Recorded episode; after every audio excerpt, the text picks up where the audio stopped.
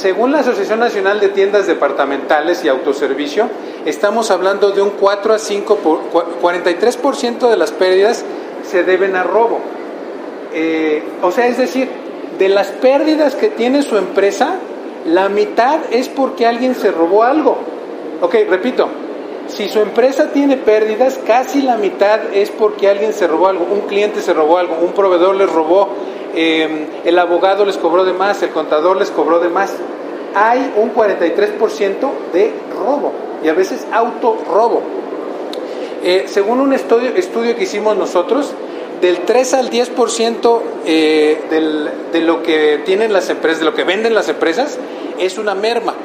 Eh, el 75% de los negocios tienen pérdidas debido a eh, este tipo de robos o pérdidas.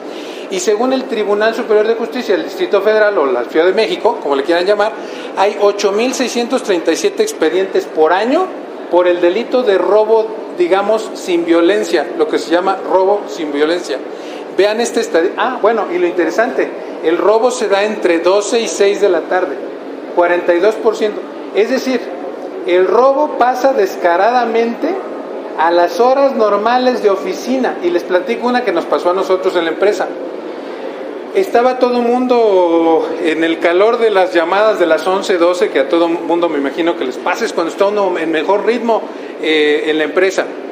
Y de pronto eh, se desaparece una computadora.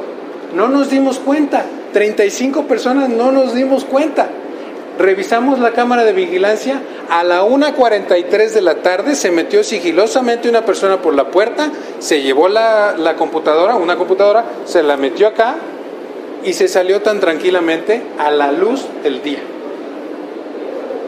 Y eso lo he visto en muchísimas empresas.